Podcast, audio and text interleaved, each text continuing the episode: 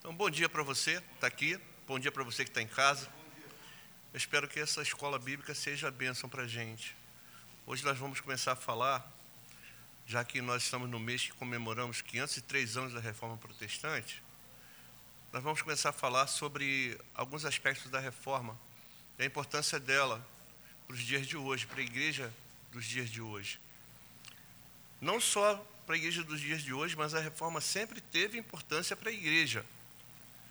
Inclusive, a, a Igreja Católica Romana, uns tempos atrás, o, o atual Papa Francisco, ele falou sobre a importância da reforma protestante. Impressionante isso, né?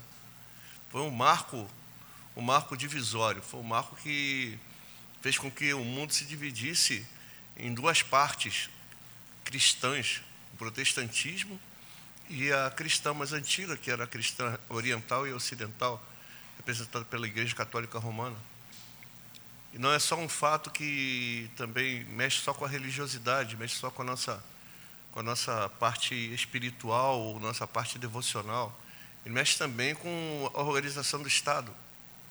A partir desse momento, principalmente em alguns lugares da Europa, ah, e mais por influência de João Calvino, as cidades passaram a viver com uma nova visão econômica, passaram a viver com visão capitalista. Tanto que Max Weber vai escreveu um livro sobre o espírito do capitalismo e a ética protestante. Ele vai fazer um contraponto entre os dois. Então, o protestantismo não é só uma coisa que marcou o mundo como uma, uma nova religião, diga-se assim, porque não é uma nova religião, mas como algo que marcou profundamente as nossas vidas, marcou profundamente a vida do mundo, a vida da sociedade. Tanto que hoje nós temos os Estados Unidos, que é o maior país do mundo, em termos econômicos, é um país de maioria protestante. A Inglaterra é um país de maioria protestante. A Coreia do Norte. E não é dizer que seja por causa do protestantismo, mas a visão protestante de mundo é bem diferente. É bem diferente. Nós temos uma cosmovisão. Nós encaramos tudo como se fosse para a glória de Deus. Então, isso nos leva a entender que aquilo que fazemos, aquilo que vivemos, tem de ser para a glória de Deus, não tem outro jeito. Vamos orar então, pedir ao Senhor que nos oriente. Senhor, tem misericórdia de nós. Nós te agradecemos porque há 503 anos atrás, no teu tempo certo, o Senhor separou um homem para que levantasse a sua voz para dizer à igreja: volta para as Escrituras. Nós te agradecemos pela vida do teu filho Martin Luther. Nós te agradecemos pelos reformadores. Nós te agradecemos por todos aqueles que nunca dobraram seus joelhos a Baal. Nós te agradecemos, Senhor Deus, pelo teu remanescente. Nós te agradecemos por todos aqueles que amam a tua palavra, por todos aqueles que querem uma igreja sempre se reformando. Tem misericórdia de nós. Mais uma vez nós te pedimos, Senhor, orienta a minha mente, a mente dos nossos irmãos, para que nós entendamos, entendamos aqui o que é a reforma protestante, por louvor da tua glória a nossa oração em nome de Jesus. Bom, então a gente sempre fala de reforma, reforma protestante. Mas o que é a reforma protestante? O que é a reforma protestante? Bom, primeiramente a gente tem que entender que não foi um fato acontecido exclusivamente no século XVI. Nós falamos sempre de Martin Luther, ele afixou na, na porta da igreja, da, não era uma catedral, era uma igreja, em Wittenberg, as 95 teses chamando os teólogos para, da igreja para o debate, onde ele discutia o poder da autoridade do bispo de Roma de perdoar pecados, de conceder indulgências, de teoricamente livrar as almas do chamado purgatório. Começou a contestar essas doutrinas. Então ele colocou 95 teses, uma chamando para outra, como se fosse uma, uma cachoeira, na porta da igreja de Wittenberg. Mas isso não aconteceu só lá, tá? Sempre durante o tempo todo, o tempo todo, desde que Cristo veio. Quando veio o Pentecoste, que a igreja foi iniciada, desde lá a igreja começou a, começou bem, daqui a pouco já tinha uma, uma picuinha e tal. Quando chega lá no, no ano mais ou menos 95, João escreve aquelas cartas a mando de Jesus para aquelas igrejas, você vai ver que ali já estava acontecendo coisas que era um absurdo dentro da igreja. Você vê em Gálatas, quando Paulo, no ano de, de 46, Paulo escreve pelos Gálatas, mais ou menos no ano de 46, ali já estão acontecendo coisas que estão fugindo do Evangelho. Então, sempre houve essa questão de alguém dentro da igreja querer fugir da palavra do Evangelho, querer fugir das Escrituras, querer fugir do fundamento de Cristo e dos apóstolos. Mas Deus sempre, para louvor da sua glória, para o cumprimento de seu decreto, sempre conservou dentro da igreja, e aqui eu coloquei igreja institucional, porque no caso foi dentro da igreja católica romana, não foi no Oriente, foi na igreja ocidental, dentro dessa igreja institucional, sempre houveram grupos paralelos que andaram separados, separados da igreja, não.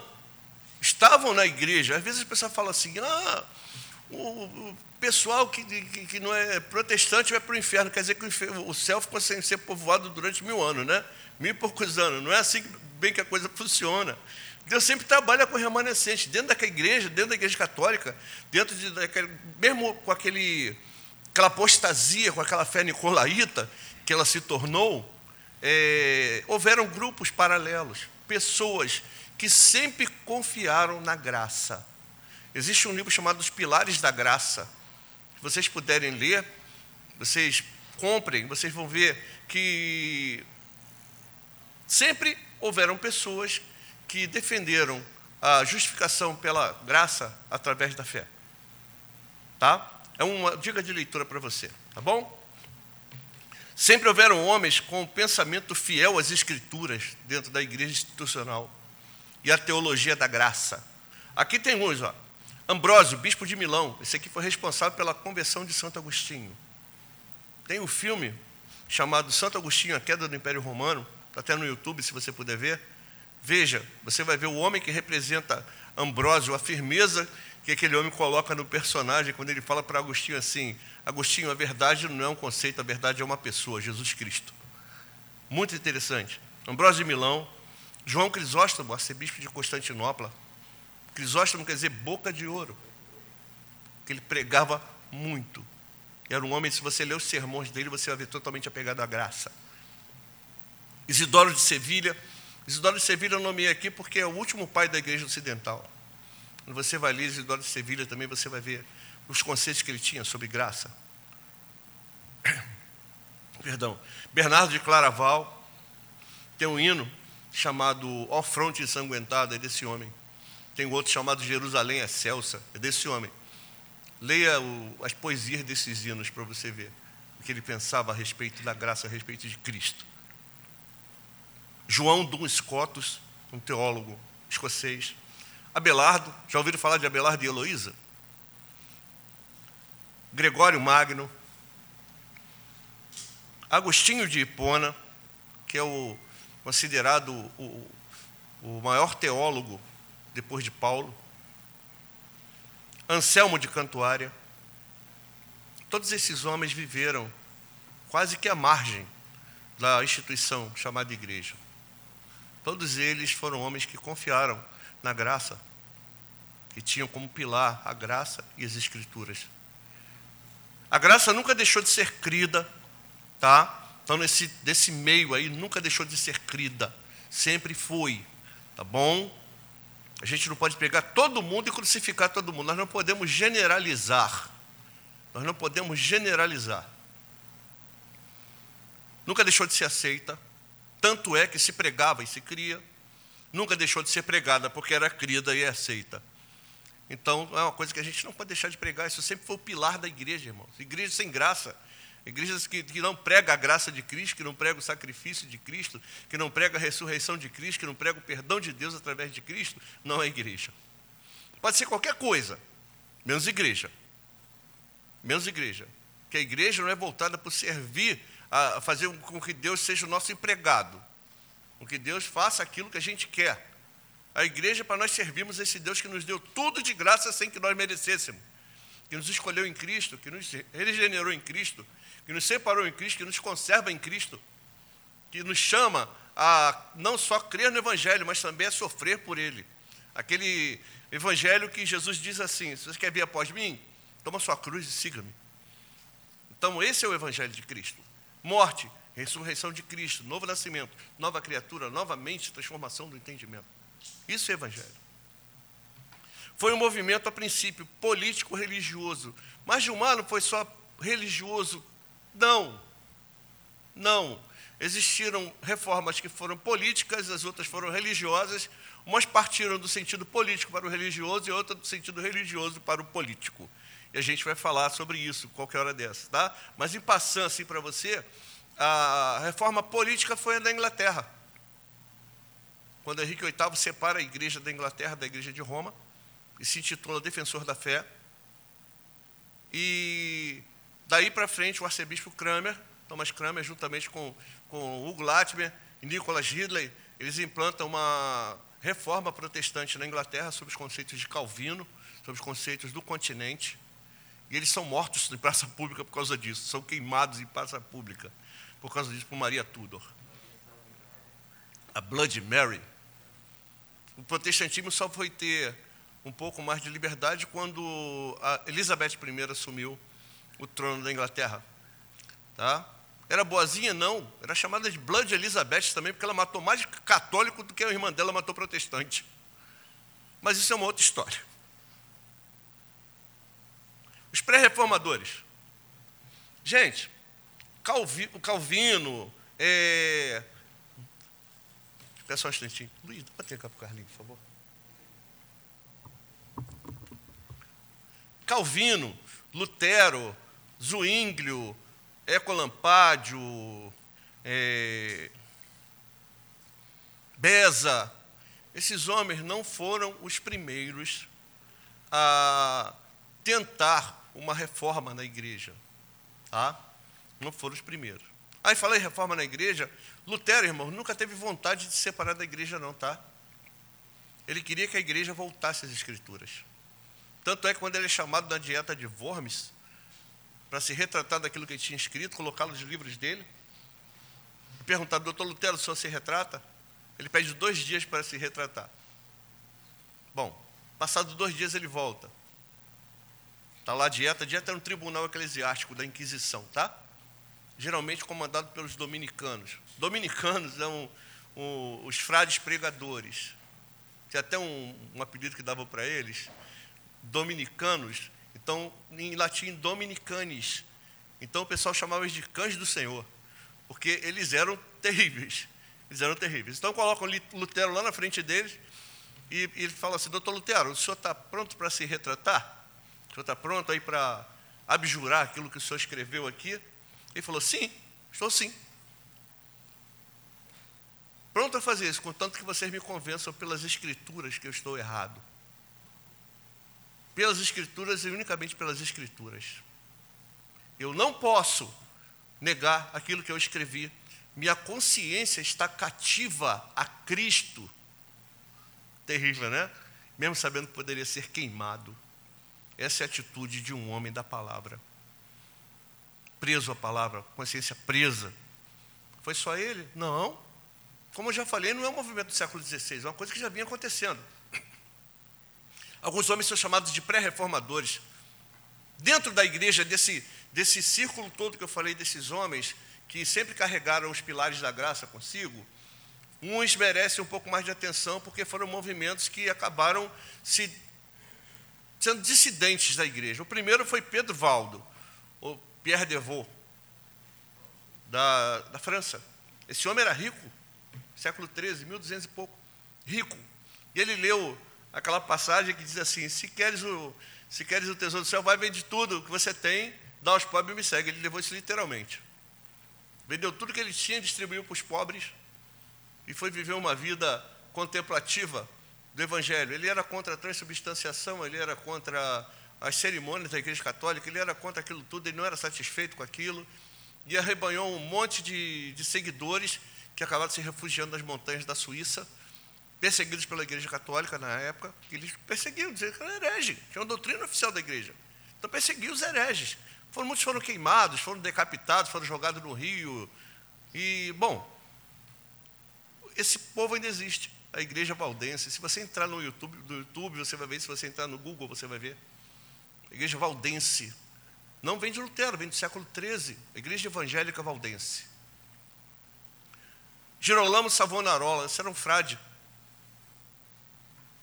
Frade franciscano, se eu não me engano, italiano de Firenze, Florença, um homem profundamente entregue a Cristo, um homem que, segundo a história, molhava o, o chão do altar com as suas lágrimas pelos pecados da igreja. Começou a se insurgir contra o sistema, contra a, a, a direção da igreja, contra os privilégios, contra a farra que eles faziam, dizendo que é, eles tinham que viver a humildade de Cristo, viver o reino de Deus. Pregava que as pessoas faziam é, fila na porta da Catedral de Firenze. Eu tive o prazer de dar um pulinho lá. Fazia fila assim na porta da catedral para poder vê-lo pregar. E foi queimado. Foi queimado por Lourenço de Médici. O outro foi Jan Hus, esse é chamado a estrela d'alva da reforma. Um padre da, da, de Praga, capital da República Tcheca, chamada de Boêmia naquela época. A igreja que o, povo que o seguia naquela época ainda existe, é a Unitas Fratum, sei se vocês já ouviram falar da Igreja Morávia. No Brasil, no Sul, nós temos várias igrejas moravianas. Tá? Aqueles creem, pastor, eles são luteranos. O culto deles é um pouco diferente, mas eles são luteranos, fazem parte da Federação Luterana Mundial. Foi queimado. Cem anos antes de Lutero é, proclamar as, as 95 teses. Dizem que quando ele foi queimado, saía uma, uma tradição, não sei se é verdade, que quando o colocado na fogueira, ele falou assim: hoje vocês queimam um ganso, que Rus quer dizer ganso. Ganso.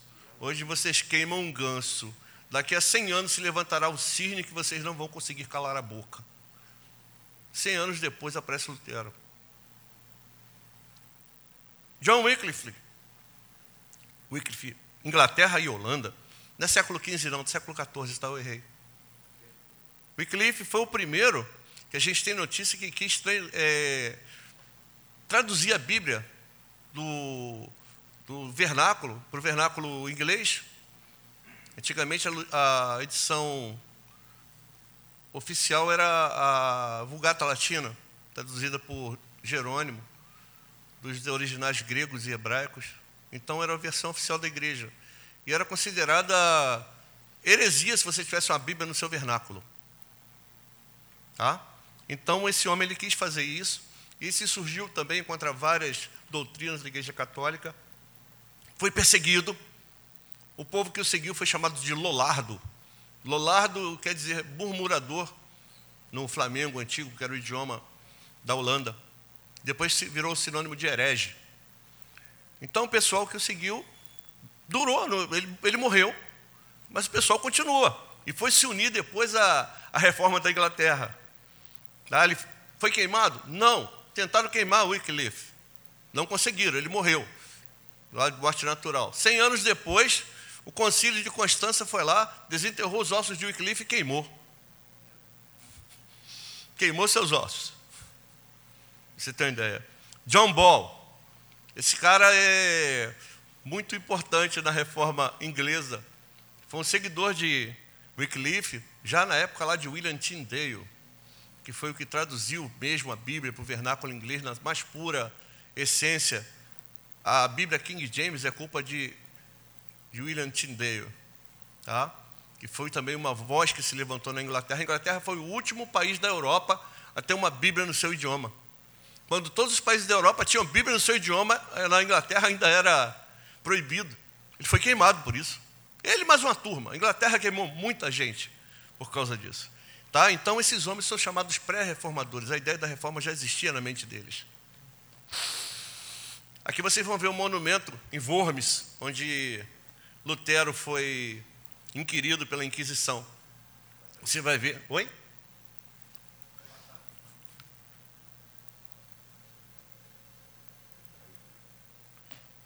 No, no topo daquele monumento você vai ver Lutero com a Bíblia aberta escrito ali naquela Bíblia: O meu justo viverá da fé. Em volta dele, aquele que está com as mãos com a mão assim, é Savonarola.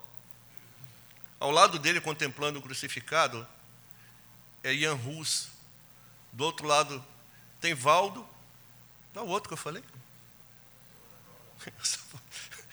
Tá, e, bom, E esses homens que estão em pé aqui ao lado dele são as cidades, uma representação simbólica das cidades que o apoiaram. Por isso que eu falei que começou como um movimento religioso, terminou como um movimento político, que ele teve apoio das cidades. Que ele quis? Não, foi providência de Deus, irmãos. Foi providência de Deus que os príncipes o protegessem, que as cidades aderissem. Porque se não é isso, ele não ia conseguir sucesso na reforma. Deus trabalha com essas coisas, por mais absurdo que pareça, ele vai usar o Estado para solidificar algo que começou dentro da igreja. Então, algumas cidades se tornaram luteranas. Os príncipes seguiram a fé, o povo seguiu a fé. Tanto que depois apareceu lá para 1530 e pouco, quando a reforma já estava assim, bem solidificada, o, o imperador do Sacro Império Romano Germânico, ele quis fazer com que os, príncipes luteranos, cidades luteranas, seguissem a fé católica. E impedisse, impedisse os luteranos que viviam nos cantões que eram católicos de seguir a fé luterana. E eles fizeram um protesto por causa disso. Por isso que eles foram chamados de luteranos. O imperador teria falado assim: malditos esses protestantes e luteranos, que até aí era chamado de igreja. Mas por causa disso, malditos protestantes e luteranos sejam, hoje o pessoal chama de protestante e de luterano. Tá bom? Se você quer saber o que você chama de protestante, por causa disso. Vamos lá? O que, é que causou a reforma protestante? Algumas coisas causaram a reforma protestante. Não foi só a questão da, da, das escrituras. Foi, a causa máxima foi isso, mas mais alguma coisa também. Tá? A insatisfação popular com a organização dos estados que saíam do período medieval. Estavam no período de transição entre a Idade Média e a Idade Moderna. Existia muito medievalismo ainda, principalmente dentro da igreja os senhores feudais tinham perdido seu poder. O poder estava na mão do, do, do, dos, dos burgos, mas mesmo assim ainda tinha uma, uma carguinha vinda do Sacro Império Romano Germânico, que tinha aqueles caras que mandavam. Existiam os príncipes na, na Alemanha. A Alemanha não era um país só, irmãos. Eram várias cidades e estados, cada uma delas governada por um príncipe eleitor. Eles elegiam o, regiões, aliás, não era nem cidade de estado, eram regiões de estado, que elegiam o imperador do Sacro Império Romano Germânico. Tanto que aquele que protegeu Lutero foi Frederico, eleitor da Saxônia. Ah? Então eles tinham muita satisfação com isso, porque estava surgindo uma nova classe, estava surgindo a burguesia. A burguesia, quem era? Quem não era nobre, mas tinha dinheiro. Podia mandar. O nobre estava falido, mas o, o, o que não era nobre estava com dinheiro. Então estava começando a se surgir isso. E, e existia uma briga. Uma briga do nobre, uma briga da igreja, porque a igreja se infiltrava também nessa nobreza com aqueles que começavam a aparecer querendo realmente seu lugar de destaque, porque tinham papel na economia. Tá bom? Então, o, o, o ambiente que a reforma surge é esse. Outra coisa, a sobrecarga colocada pelo clero sobre o povo. Era uma sobrecarga tremenda. Como? Ameaçando com excomunhão. Você sabe o que é excomunhão? Não era só você ser retirado do rol de membros, não. Aqui, quando a gente fala de excomunhão, a gente fala quando vai tirar o irmão da comunhão. Lá não. Era uma cerimônia elaborada, feita com um monte de gente carregando umas velas grandes. Aí era pronunciado um anátema, viu uma bula pronunciando um anátema contra aquela pessoa. Já falei para você o que era anátema. Aí as pessoas viravam aquela vela, círio enorme para baixo, apagava no chão. Aí a partir dali você era condenado pelo vigário de Cristo ao inferno. A igreja negava o sacramento a vocês, já que o sacramento era um meio de graça. Você não precisava escutar nada que o sacerdote falava. Você não precisava de pregação, você não precisava de Bíblia, de Evangelho, de nada. É só participar do sacramento. Era participar da, da, da, da confissão auricular, participar do, da, ceia, lá da, missa, e ou ter a absolvição do Papa. Se você tivesse a absolvição do Papa, não precisava mais nada disso. Acabou. Você estava salvo, eternamente salvo é um problema sério, né? Eles ameaçavam com excomunhão. E o pessoal morria de medo do inferno. Você tem uma ideia?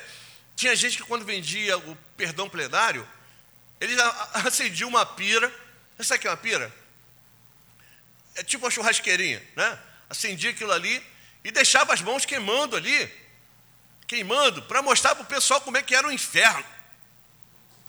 Está vendo isso aqui? Vai acontecer contigo. O povo ignorante, iletrado, analfabeto, vindo de um, de um estado de, de exploração capitalista, capitalista de, de, de senhores feudais que tomavam tudo deles, não deixavam de fazer nada, tudo era deles, eles viviam de esmola. Então viam aquilo, o que eles iam pensar? Eu não quero que isso aconteça comigo. Está doido? Eu não quero ser excomungado. Inferno, o inferno medieval era aquilo mesmo, era fogo queimando você a vida inteira. Você já se queimou alguma vez assim com fogo? Então já pensou, você, o corpo todo? Eles mostravam literalmente. E isso era mostrado, sabe como? Quando eles queimavam os hereges. O herege lá amarrado no pau lá e a chama subindo. Pessoal, eu quero isso para mim, quero nada, morria de medo. Por isso tinha essas execuções públicas. Era chamada purga, livrando a alma dele pelo fogo, já aqui, antes dele ir para o purgatório ou ir para o inferno. Problema sério. Da nação eterna, não era só tua, não, era dos teus pais também, da tua família. A você e tua família para o inferno, nós vamos condenar todo mundo. O que, é que a pessoa poderia fazer? Um julgo tremendo, né? Já pensou como é que o pessoal vivia nessa época? Chicote religioso. Pior de tudo que tem gente que ainda gosta disso. tem gente que ainda gosta. Dizer que ah, você vai para o inferno, faça isso, isso, isso, isso, senão você vai para o inferno. Ainda dá glória a Deus, aleluia, por causa disso. Ao invés de entender que, é, que, que o Evangelho liberta, que Cristo liberta profundo sentimento de impotência. O que eu vou fazer? Eu sou um pobre analfabeto, não tenho nada, vivo de, de, de servidão. A igreja me conduz, eu faço o que a igreja, a igreja manda. A igreja manda. Manda em tudo. E tudo dependia do Papa. Tudo era dele, perdão era dele. Quando Henrique VIII, é, tentando ter um, um herdeiro homem, pediu permissão para se separar da esposa, o Papa, não. Tinha que pedir ao Papa. O Papa, não. O que, que ele fez? Ele se separou de Roma, se autoproclamou chefe da igreja, pronto, acabou. Tudo era com ele. Ele anulava, ele fazia, ele acontecia. Hã? Angústia de um homem, de quem? Martin Luther. Foi esse que Deus separou. De um homem separado por Deus, piedoso, que buscava o perdão dos seus pecados, que buscava o perdão dos seus pecados através de penitência. Ele foi a pé de onde ele morava até Roma. É longe para Chuchu, irmãos. Nem imagina. É muito longe. Ele foi a pé, ele mais uma turma do convento dele. Ele chegou em Roma, ele, que, ele fala que parecia que estava em Babilônia.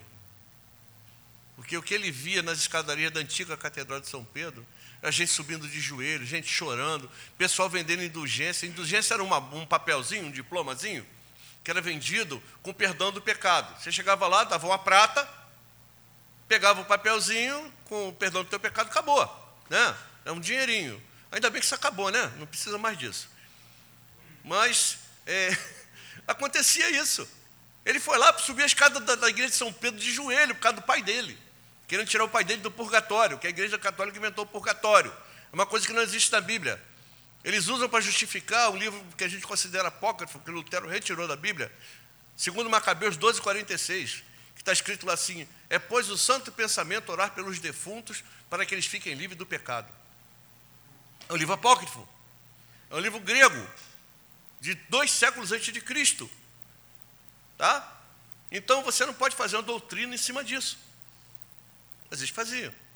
E provavam pelas escrituras que tinha o purgatório. E para sair a alma do seu pai de lá, tinha que botar uma moeda. A partir do momento, digamos, minha mãe morreu, está lá, Julieta de Araújo Duarte, minha mãe morreu. Minha mãe está no purgatório. Ela vai ficar lá 500 mil anos. Aí eu vou lá, dou um dinheiro, ele me dá um papel dizendo que minha mãe pode sair do purgatório. Quando ele me dá esse papel, minha mãe, vup, acende ao céu, que maravilha, né?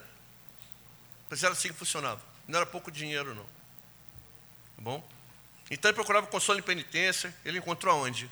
Quando ele abriu, lá em Romanos, estava escrito assim: A justiça de Deus se revela do céu de fé em fé. Uma justiça que é desde o princípio pela fé, porque está escrito: O meu justo viverá pela fé. Isso aí causou um impacto muito grande na vida dele, assim como causou em Agostinho, como causou em Calbarte, causou em muita gente. Esse versículo é tão, ele é tão assim poderoso e marcante que o autor de Hebreus vai repeti-lo. Ele é de Abacuque. O autor de Hebreus repete esse versículo. Como é que era a prática religiosa naquele tempo, antes da reforma? Igreja era sinônimo de reino de Deus. Eles pegaram a igreja e disseram assim: Nós somos o reino de Deus. Porque entenda bem, a, irmãos, a noção de igreja para o católico, para a igreja católica romana, não é a mesma nossa.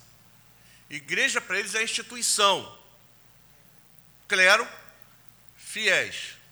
Os fiéis não participam da missa. Os fiéis assistem à missa. Tá? Assistem à missa. Quem celebra a missa são os sacerdotes, que têm o pleno poder dado pelo bispo, que é sucessor dos apóstolos, para que ele celebre aquele sacramento. Só ele pode fazer isso, ele tem o poder sacerdotal, o munus sacerdotal. Tá? O sacerdote auxiliado pelo seu diácono. Tá bom? E os fiéis são espectadores, fazem parte da igreja? Sim, no outro nível. Existe a vida, a vida consagrada e a vida leiga. Já escutaram falar disso? Quem é de vida consagrada e vida regular, vida, vida secular, isso aí é uma coisa para outra hora. A gente ensina qualquer hora dessa sobre isso. E os leigos? Nós protestantes temos como igreja todos aqueles que fazem parte do, do, do, do propósito de Deus, todos aqueles eleitos de todas as eras, juntamente com os santos, juntamente com Cristo. Cristo é o fundamento da igreja, é o alicerce da igreja, a cabeça da igreja.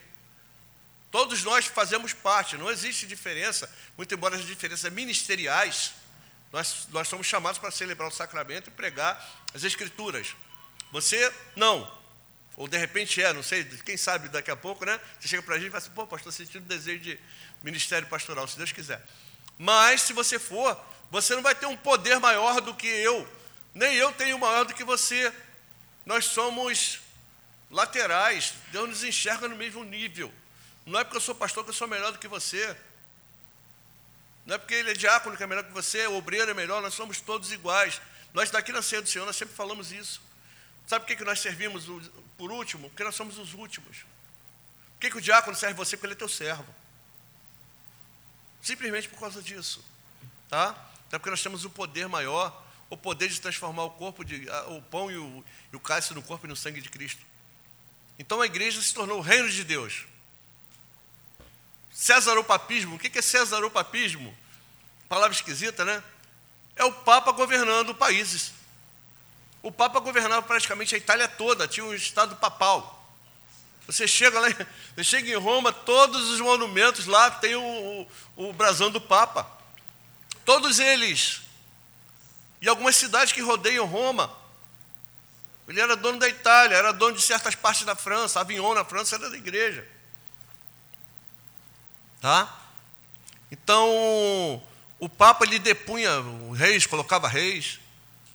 Ninguém, ninguém se surgia contra ele. É o vigário de Cristo. É aquele que está no lugar de Cristo. Aquele que tem naquelas tríplice coroa que ele usava, não se usa mais. Escrito assim, vicários filii dei. Quer dizer, no lugar do Filho de Deus. Vai se meter com o cara que está no lugar do Filho de Deus? Ele é vice-cristo. Bispos e príncipes. Os bispos viviam numa opulência tremenda. Palácios episcopais, servos. Se você ver aquela série Vikings, você vai ver um, um bispo chamado Heidmund.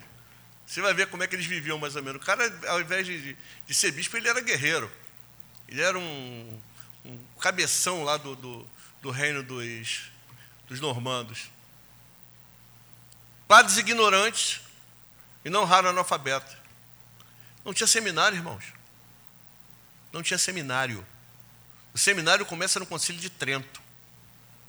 O seminário, o apelo ao academicismo sacerdotal vai começar no Concílio de Trento, na Contra-Reforma, 1532. Tá bom? Analfabeto. O, o livro, a biografia de William Tyndale, diz que o, o bispo de Londres, uma vez quis saber como é que era o clero, chamou 66 sacerdotes. Desses 66, 23 nunca tinham lido a Bíblia. 23 nunca tinham lido a Bíblia. Mas uns seis lá nunca tinham visto o credo apostólico no, no inglês. Não sabiam nem o que, ele queria dizer no latim. E alguns nem sabiam latim, se limitavam a, a, a repetir aquilo que estava no missal. Você tem uma ideia como é que era a vida. Não precisava de, de, de palavra, era só repetir. Repetir, repetir, repetir. Você repetiu? Ótimo. Disse um amém? Ótimo. Paulo vai dizer assim: se ouvirem vocês falando outra língua que vocês não entendam, como é que vai dizer o amém o indulto? Não é isso? Ele fala para os coríntios? Mas isso era normal na igreja. Precisava entender, até bem pouco tempo. Antes do Concílio Vaticano II, quando João, João 23 autorizou a, a missa no vernáculo. Então hoje a gente pode ouvir em português, inglês, mas naquela época não, era só latim. Aqui em Campos ter um, um número de igrejas X lá, que eu não sei quantas são. É, é, aqui não, estou acostumado com Campos. Falando aqui no Rio de Janeiro. É. Que a missa é em latim. A missa é em latim. Latim. Ainda. É rito ambrosiano. Virado de costa para. Não é de costa para o público, não. É de frente para Deus. O altar como símbolo da presença de Deus. Então é virado para Deus. Não é de costa para o público. Riqueza é sinal de bênção de Deus. Riqueza de quem? Sua, não? Riqueza da igreja. Riqueza da igreja. Vocês tiverem oportunidade de ir na igreja de São Pedro, irmão, vocês vão ver. Não é só lá, não. Aqui no, no Mosteiro de São Bento, para você ver. Mosteiro de Santo Antônio ali. A opulência. Nós somos abençoados, nós somos no reino de Deus. Vida e morte na mão da Inquisição. Leva assim, e Marcos é herege. Ó, oh, Marcos é herege. Daqui a pouco estava o Marcos lá pendurado no potro. Eles ficavam olhando as cidades no sábado, para ver qual chaminé não saía fumaça. Sabe para quê? Para ver quem era judeu. Se não saísse fumaça da sua casa na chaminé do sábado, tu era preso. Acusado de judaísmo. Simonia, o que é simonia? Lembra de Simão? Quanto é que vocês querem para me dar para ter esse dom aí? Comprava-se salvação. Os cargos episcopais, irmãos, por eles viverem como príncipe, quem é que ocupava? Os nobres. Nessa mesma série que eu falei dos vikings, tem uma hora que o pessoal chega num, num castelo, aí está um rapazinho dos 15 anos, assim, vestido de bispo. Ah, esse aqui é meu filho, fulano de tal, arcebispo de não sei aonde. O garoto tinha uns 15 anos. Era comprado. O cargo era comprado e dado. Porque era a garantia do, do, do garoto viver a vida inteira dele em opulência. É a simonia. Venda de cartas de perdão plenária, chamadas indulgências, essa que eu falei. Escritura em latim. A Bíblia oficial era a Vulgata Latina, de Jerônimo. Não se podia fazer outra. Povo ignorante. Letrado vai ler latim como? Os sacramentos eram algo mágico, reservado ao clero. Só o clero tinha o poder de transformar o, o corpo e o sangue de Cristo. É muito poder, né? Você não, mas eles tinham. E se negasse isso a você, tu estava no inferno. Deus enfurecido e sádico. Lutero achava que Deus ia fuzilá-lo. Era Deus que eles mostravam, Deus que lançava todo mundo no inferno. E o Jesus fiscal das ações humanas. Triste que a gente ainda vê gente dentro das igrejas que acha que Deus é assim, né? Que Deus é sádico e que Jesus é fiscal das nossas ações. Não, Deus Todo-Poderoso que sabe que tudo que você vai fazer, que te escolheu em graça, é um Jesus que nos morreu por mim, porque não poderia fazer isso, e que sabe de tudo que vai acontecer comigo, de tudo que eu vou fazer, de todos os pecados que eu vou cometer, e que mesmo assim, por graça, Ele resolve me dar salvação e me fazer família dele. Dinheiro de São Pedro. Dinheiro de São Pedro era o quê? Era um imposto recolhido para o Vaticano. Não era nem Vaticano naquela época. Vaticano é hoje, Estado do Vaticano. Naquela época, para São Pedro. Então, com São Pedro como chefe da igreja, o Papa como sucessor de São Pedro, tinha direito a imposto. Só recolhia imposto para mandar para o Papa. Quando pagava imposto para Roma. A Catedral de São Pedro é a coisa mais linda, irmãos. É uma doideira. Quando você chega lá, você olha assim, fica, meu Deus, como é que o homem consegue construir uma coisa dessa? Feito com dinheiro das indulgências. Muito bonito, mas quando eu entro lá, Eu fico olhando assim e falo, meu Deus do céu, isso foi construído com dinheiro de sacrifício do povo. Está dando para perceber, irmãos, como é que é? Por que, que a reforma aconteceu? Como é que era o povo? Iletrado, analfabeto. Quando você vê aqueles filmes medieval, você já viu que eles colocam um sapato, colocam um porquinho, não, não, não, como letreiro, um copo de cerveja. Aquele povo não sabia escrever, não sabia ler, era para saber que tinha aquilo ali. Ignorante, acuado, acuado pelos príncipes, acuado pela igreja, pobre, a maioria servo de, de senhor feudal, saindo da, do período medieval, subserviente. Eles tinham uma, um negócio de casta. E a igreja dizia que você nascer pobre era bênção de Deus. Que quando você nascia pobre, você dependia totalmente da igreja. Era uma bênção, uma bênção. A bênção ser pobre, quanto mais pobre você fosse, melhor. Porque você dependia da igreja. E a pobreza era, era, era imitação de Cristo. Mas ele não queria ser pobre, não, né? Pobre é você. É muito bom, contanto que seja para você. Medroso do inferno, conforme a gente já falou. Já falou também que a burguesia estava surgindo. Era um novo povo. Não era nobre, mas não era pobre. Era negociante, tinha dinheiro. Estava querendo seu lugar, só o seu espaço. Ah? Governado em Burgos, tanto que a Alemanha, até hoje, né? Estrasburgo, Friburgo, Burg, Burg, Burg, a maioria das cidades lá tem esse nome, Burg, Burg, Burg. Justamente por causa disso, eram burgos. Burgos eram, eram um resquício do feudalismo. Ainda existia uma nobreza que, que comandava esses lugares. Oprimida por impostos eclesiásticos, lembra do dinheiro de São Pedro? Tinha que pagar. Crédula nos malabarismos religiosos dos clérigos. A indulgência era um malabarismo religioso. Eles pegavam as escrituras, faziam com que as escrituras falassem outra coisa que não era o que elas diziam, e o povo ficava triste porque estava condenado ao inferno, achava que aquilo fosse verdade e seguia cegamente. Outra coisa que existia naqueles dias, ainda bem que não existe mais isso hoje, queridos. Vendedora de ossos, pedaço de madeira, caveira, lugar, sangue, papel assinado pelo Papa, de objeto bento, de imagem de santo falecido. Ainda bem que isso acabou, né? Não tem mais. Hoje é tijolinho, chave, óleo, o que mais? Retrato do apóstolo, água, sal e gruta, essas coisas assim, né? Ainda bem que isso acabou. É, lencinho, carnê. Ainda bem que isso acabou. Bom, aí a gente mostrou por que começou a reforma protestante. Qual foi a causa da reforma protestante? As coisas que marcaram o início dessa reforma protestante, os fatores que levaram a, a reforma protestante a acontecer. Algumas coisas que. Será que ainda existe no nosso meio? Dá uma olhada ali. Algumas coisas que eu enumerei. Pode ser que eu esteja errado, irmãos. Pode ser que eu esteja errado. Mas eu aposto contigo aí que 99,99999 do que eu falei está tá certo. Vamos ver? Sim. Infelizmente, depois da igreja protestante atravessar mais de dois séculos de firmeza, de 1531, 1517, até mais ou menos 1730 e pouco, a igreja viveu numa firmeza doutrinária tremenda. Aí começaram, tinham algumas coisas erradas?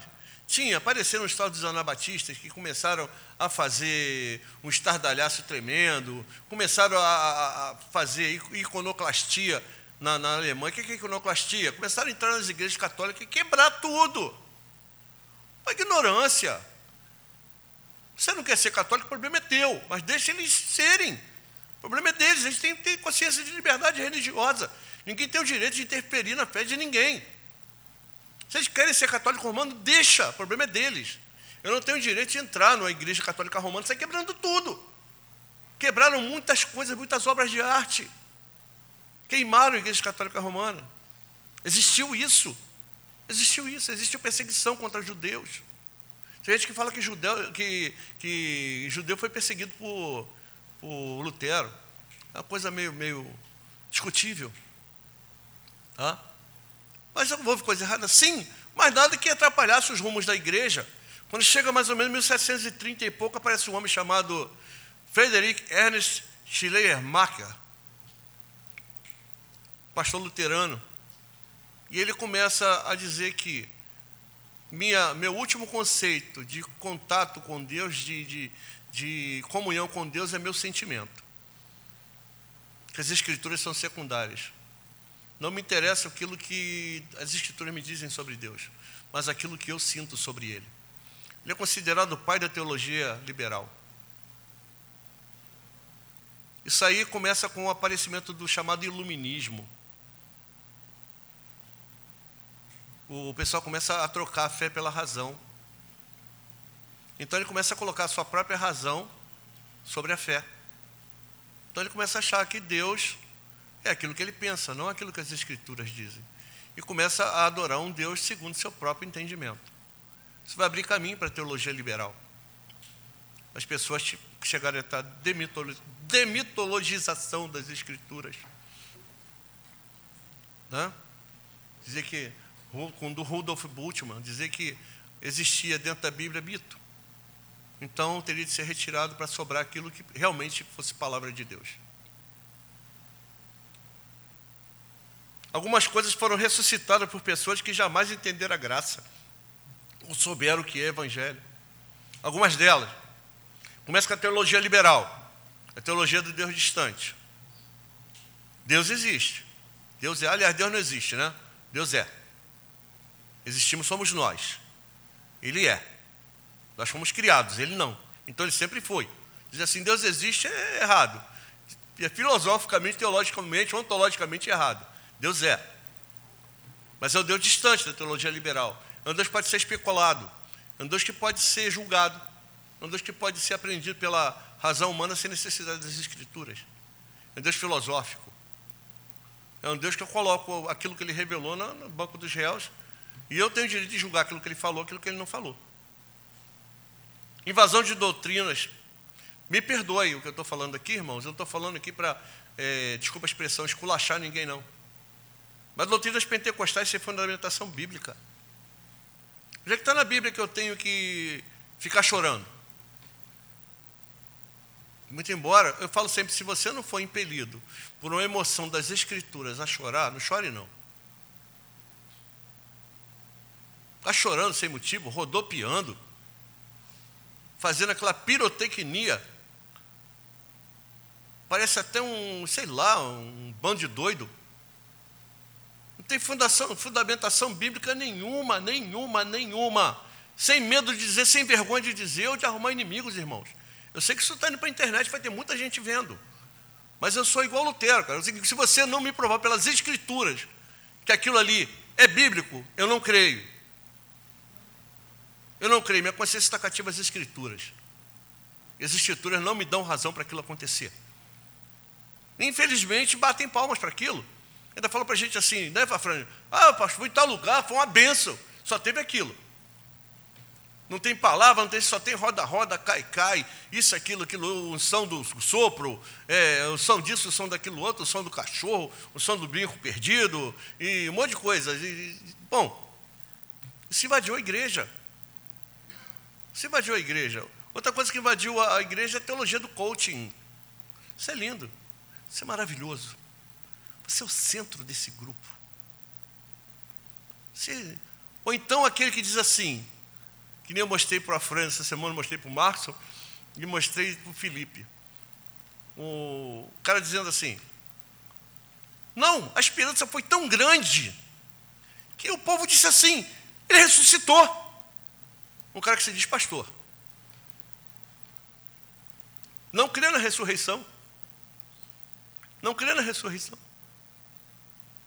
Venda de indulgência. Lá eles vendiam perdão, eles vendiam óleo. O neopentecostalismo, traga a sua garrafa, vai ter um tratamento. Traga a cueca do seu marido.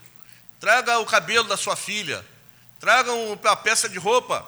Traz um fetiche qualquer que a gente vai aqui fazer um trabalho espiritual para poder fazer com que ele largue a cocaína, largue não sei o quê, largue, largue, largue amante, largue qualquer coisa. É, a cartomante traz seu amigo, o seu amor em três dias. Lá eles, eles fazem que o seu, o seu marido pare de, de, de, procurar amante em três dias. Com a cueca, a mesma coisa. É a mesma coisa, tem que dar um dinheiro, né? Obviamente, você vai ter que contribuir com dinheiro. Isso aí é óbvio e ululante. Veneração de objeto. A gente comprando um tijolinho do apóstolo. Sabe aquele chaveirinho que tem tijolinho? O apóstolo vendendo tijolinho por 100 reais. Aquilo você vai ali em Madureira, no 99, você compra por 20 centavos. Mas ele vendendo por, por, por 100 reais um chaveirinho. E o pessoal compra. O pessoal compra ver a vida opulenta que esses caras levam. Falei para vocês, irmãos, estava lá em Campo do Jordão com a minha família. Aí a, a guia falou: Você está vendo aquela mansão lá? Uma mansão enorme. Aquela mansão, ela custa 20, não, está orçada lá não sei quantos milhões de reais. Tem 28, 28 quartos, se eu não me engano. E os quartos lá, suítes, são os os aparelhos da suíte, né? São folheados a ouro. E pertencem a um cara que eu não vou falar o nome dele, porque isso vai para a internet, mas começa com B e termina com O. Né? Povo acuado pelo clero, só se chega a Deus através dele. Já viu que hoje em dia tem aqueles caras necessários? Os pastores necessários? A igreja não vive sem eles? Tem um, uma, uma expressão que eu gosto muito, pastor desnecessário. Você sabe o que é o pastor desnecessário? Você tem que aprender a viver sem a dependência do pastor. Não que você não vai se submeter a, ao seu líder, não é isso que eu estou te falando.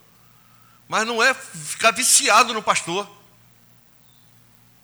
E tem cara que tem a, a capacidade de fazer com que a sua grei fique viciada nele. Como se ele fosse a única porta para Cristo porta para Cristo é Cristo mesmo. O que a gente tem que fazer é apresentar você a Ele, como uma noiva pura, sem mácula. Nós não somos intermediários entre Cristo e você. Existe uma coisa que a reforma protestante trouxe: sacerdócio universal dos santos. Todos nós somos sacerdotes para intercedermos por nós e pelos outros também, tá? Eu posso interceder por você, você por mim, e uns pelos outros, vocês podem me exortar, eu posso exortar vocês. Aliás, eu posso não, eu devo. E vocês podem. Tá bom? Eu sou chamado para isso. Mas você pode me exortar. Com o quê? Ah, tá, a Bíblia diz lá, em amor, com longanimidade, salmos, hinos, cânticos espirituais, é assim. Não é meter o dedo na cara um do outro e dizer assim, você é isso, você é aquilo, você é aquilo outro. Simonia, venda de alguma coisa. Não, não, acho que hoje não tem isso, não, né? Vender alguma coisa isso acabou, não tem mais, não. Graça barata. O que é graça barata? É uma cruz anulada. A graça de graça. É graça, mas não é de graça. A gente tem que entender isso, irmãos. A graça não é de graça. A graça custou o sangue de Cristo. E o sangue de Cristo não é só o, o, o sangue, o aima saindo das veias dele, caindo no chão, não. Eu já expliquei para vocês aqui, irmãos, e Bafrânio também, juridicamente, teologicamente, o que, que é o sacrifício de Cristo. Custou aquilo. Então, é, a graça, ela não é de graça. Ela custou alguma coisa. Ela é dada a nós em graça, mas custou alguma coisa para alguém, não custou? Custou para quem? Para mim? Custou para Cristo, não foi? Custou para Deus, não foi? Então a graça não é barata. Não é uma graça que vai falar para você fofinho, lindo, maravilhoso. Jesus te adora, bota você no colinho, te dá beijinho. Não é isso. A ira de Cristo, a ira de Deus é do tamanho do seu amor. E é por isso que Paulo fala para os Tessalonicenses que Deus nos deu seu filho. Jesus Cristo que faz o quê? Que nos livra da ira. Por quê? porque ele recebeu sobre si a ira por nós. Tá? Então a graça não é barata. E foi banida da vida cristã, como diz o Richard Nibble, se eu não me engano, o Richard tem dois. Diz o irmão Nibble. É um Deus sem ira que leva homens sem pecado a um reino sem juízo através de um Cristo sem cruz. Tirou-se a cruz da mensagem do Evangelho Hoje em dia nós viramos os lindos e maravilhosos. Pega um texto do, do, do Antigo Testamento que Deus está protegendo Israel, que fala que ele é a menina dos olhos. E assim, não, vocês são a menina dos olhos de Deus. É, brinca com ele para tu ver. O que, que vai fazer contigo, menina dos olhos? Vomita da boca dele. Não é isso que está lá em Apocalipse? Não é frio nem morno, nem quente, você é morno. Ó, vamos mover teu candeeiro. Gente brincando com Jesus, achando que vida cristã você pode viver do jeito que você quiser, da maneira que você achar que tem que viver, está tudo certo. Não é bem assim, não. Deus ou é mal, segundo as teologias de hoje, Deus, ó, Deus vai te jogar no inferno, hein? Está aqui um monte de regra religiosa para você seguir. Está aqui, aquele calhamaço, vai daqui, onde está o Ricardinho lá, de regra religiosa. Tamanho desse tapete aqui. Ou então Deus é bonzinho. Ah, Deus entende. Deus entende. Porque Deus entende, eu vou continuar uma vida barata, uma vida sem graça, uma vida, desculpa a expressão, michuruca, uma vida de clandestino no navio. Que é isso? Não existe isso, irmãos. Nós nos apropriamos da graça de Cristo e vivemos para ela. Entendemos um Cristo que, que nos, nos redime pelo, pelo amor do Pai, por seu próprio propósito, que o propósito eterno estabelecido em si mesmo, que nos dá salvação em graça a pecadores que não merecem nunca vão merecer. Mas nós não entendemos o porquê que a reforma protestante aconteceu. Nós não vivemos de coisas, nós vivemos da fé. A Bíblia diz: o justo viverá da fé. E hoje se troca a fé por coisas, igual se trocava antigamente. O que, que a gente tem que fazer? Primeiro, voltar às Escrituras. Por isso que a gente pregou aqui. O que é Evangelho? Como é que tem sido a sua relação com as Escrituras, irmãos? Nos arrependermos. Arrependemos de tudo que temos feito de errado e voltamos a Cristo. Amar a Deus e a Sua palavra. Ah, eu amo a Deus, você ama a palavra? Então, se não ama a palavra, não ama a Deus. Não abrir mão da centralidade e da exclusividade da cruz na pregação. Cruz. Cristo crucificado exposto diante de vossos olhos. Não tem outra coisa para nós nos gloriarmos. Não dar cartaz e nem nos ajuntarmos a grupos que praticam essas coisas. Ah, vai ter não sei o quê. Não vá, pelo amor de Cristo. Vai fazer o que lá, querido? Ah, me chamaram para ir porque lá tem Olha, vai ter um, uma festa disso. Aí, aí vai para lá. Se junta com gente que faz isso. Para quê? Para quê? Não tem bálsamo em Gileade? Aqui é Jeremias fala, Deus manda falar para o filho de Gileade. Não tem bálsamo em Gileade? Por que, que a filha do povo anda doente, então? Irmãos, tem bálsamo em Gileade. Não precisa buscar bálsamo em lugar nenhum, não. O que a gente prega aqui é a palavra de Deus. Tem bálsamo Tá? Então não tem razão nenhuma para nós andarmos doentes. Não dar cartaz e ajudar grupos que praticam essas coisas, orar por um avivamento. O avivamento comece dentro de nós. Lembrar que a nossa fé foi selada e defendida com sangue. Com sangue de Cristo e com sangue daqueles que nos precederam. Vocês lerem a história do protestantismo, vocês vão ver quanta gente morreu queimada, morreu afogada, morreu decapitado por causa da fé cristã. Voltamos a praticar as primeiras obras. Lembra que Jesus fala para Éfeso? Lembra-te de onde caíste e arrepende-te. Pratica as primeiras obras, senão venho a ti e movo o teu candeeiro. Irmãos, são nove horas. Eu espero que. Nove horas, né? Eu espero que esses, essas simples passagens aí que a gente passou para vocês nessa escola bíblica tenha iluminado mais um pouquinho a tua lembrança, se você já sabia, tua mente.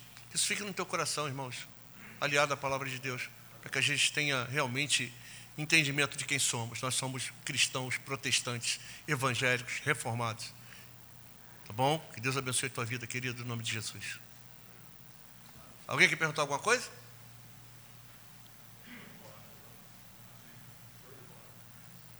Se você quiser perguntar alguma coisa, a gente está em casa. Depois manda aqui para o Markson no, no chat, que a gente vai responder. da melhor maneira possível, tá bom? A gente faz uma outra palestrazinha rapidinha para dirimir a tua dúvida, tá bom? Deus te abençoe também, ó. Beijo para você. Gente, obrigado pela atenção de vocês, tá?